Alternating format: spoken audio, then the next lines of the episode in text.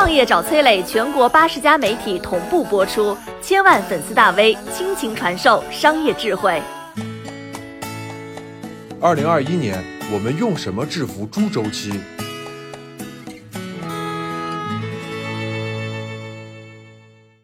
二零二一年，我们能敞开肚子吃肉吗？先说结论：二零二一年的猪肉，咱们吃的不心疼。根据光大期货的研究员预测啊，到了今年九月份，河南地区的猪肉现货价格甚至会跌到每公斤二十五块钱左右，也就是十二块钱左右一斤。短短九个月，猪肉价格为什么就跌了呢？答案只有三个字：猪周期。所谓的猪周期啊，就是猪肉生产销售当中的价格波动现象。简单来说呢，菜场上的猪肉价格涨到五十块钱一公斤，村里的农户一看，哎呀，猪肉赚钱呐，就赶紧回去养猪。过了一段时间，市场上的猪肉供给就会增加，但是猪肉多了之后，肉价就开始下跌，三十块、二十五块，一路跌到农户无利可图，甚至是损失惨重。这个时候呢，养猪的积极性当然就下降了嘛，猪肉的供应呢也就减少了，我们就又得吃到。价格比较高的猪肉了。从二零零六年到现在，中国经历了这样的猪周期，大概有四轮。前三轮的猪肉涨幅虽然夸张，但是最高价格也不过三十块。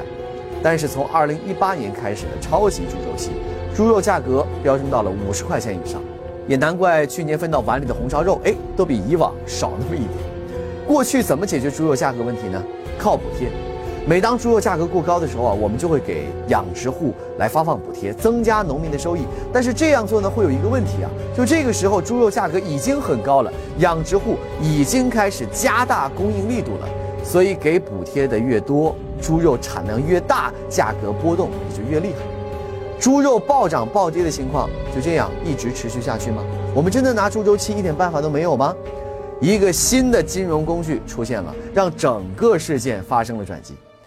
今年一月初啊，大连商品交易所推出了一个新的期货品种——生猪期货。有了它呀，中国上千万养猪的农户和各大养殖场就可以提前确定猪肉成交的价格，从而避免猪肉价格大涨大跌所带来的风险。这个生猪期货到底是个什么呢？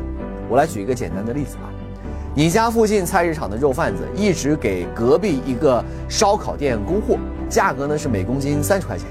肉贩子就担心，哎呀，这个猪肉如果之后跌价，所以呢就想和烧烤店老板啊做一个约定，说半年之后咱们依然按照三十块钱进行交易。正好呢，这个烧烤店老板呢又担心猪肉会涨价，于是啊双方是一拍即合，签下了供货协议。就这样，不管未来价格如何变动，交易价格始终都稳定在锁定在三十块钱。当然啊，实际上利用期货锁定猪肉价格的操作要复杂得多。但是有一个事实就是，只要利用期货工具，大型养猪场就不用担心猪肉价格的跌价带来损失，而被迫减少猪肉产量。而当大型养猪场能够稳定供给猪肉了，那么整个市场也就稳了。作为吃货，你的肚皮也就稳了。期货的操作啊比较复杂，更适合有一定规模和资本的生猪养殖场。那普通中小养殖户怎么办呢？也许你可以试试花点小钱，给自己的猪哎上一个保险，这样啊，如果猪价跌了，保险公司呢就会赔付价格下跌带来的差价。曾经困扰农户的猪贱伤农，哎，也就不会再发生了。举一个例子啊，云南一个山区有一个农民养猪合作社，今年他们凑了五万块钱，给村里的六百四十头猪上了保险。一旦猪肉价格发生大幅下跌，村里的农户就能够获得保险公司赔付的高达二百四十九点八万元的赔付金。金融工具和猪肉的交融，意味着市场的问题不再依靠滞后的补贴，提前用市场的手段去解决，更加的科学和高效。二零二一年，咱们国家将大力推进金融改革和民生金融，让金融更接地气，让金融资源更加聚焦扶贫、养老、健康、医疗等等民生领域。金融不是冷冰冰的股票、期货，更是服务咱们老百姓生活的工具。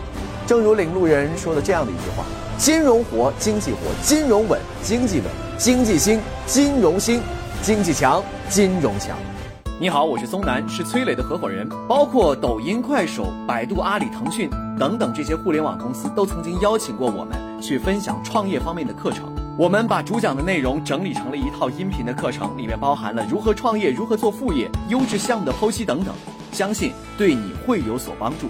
下拉手机屏幕，在节目简介里添加我的个人微信，这套课程今天免费送给你，快去领取吧。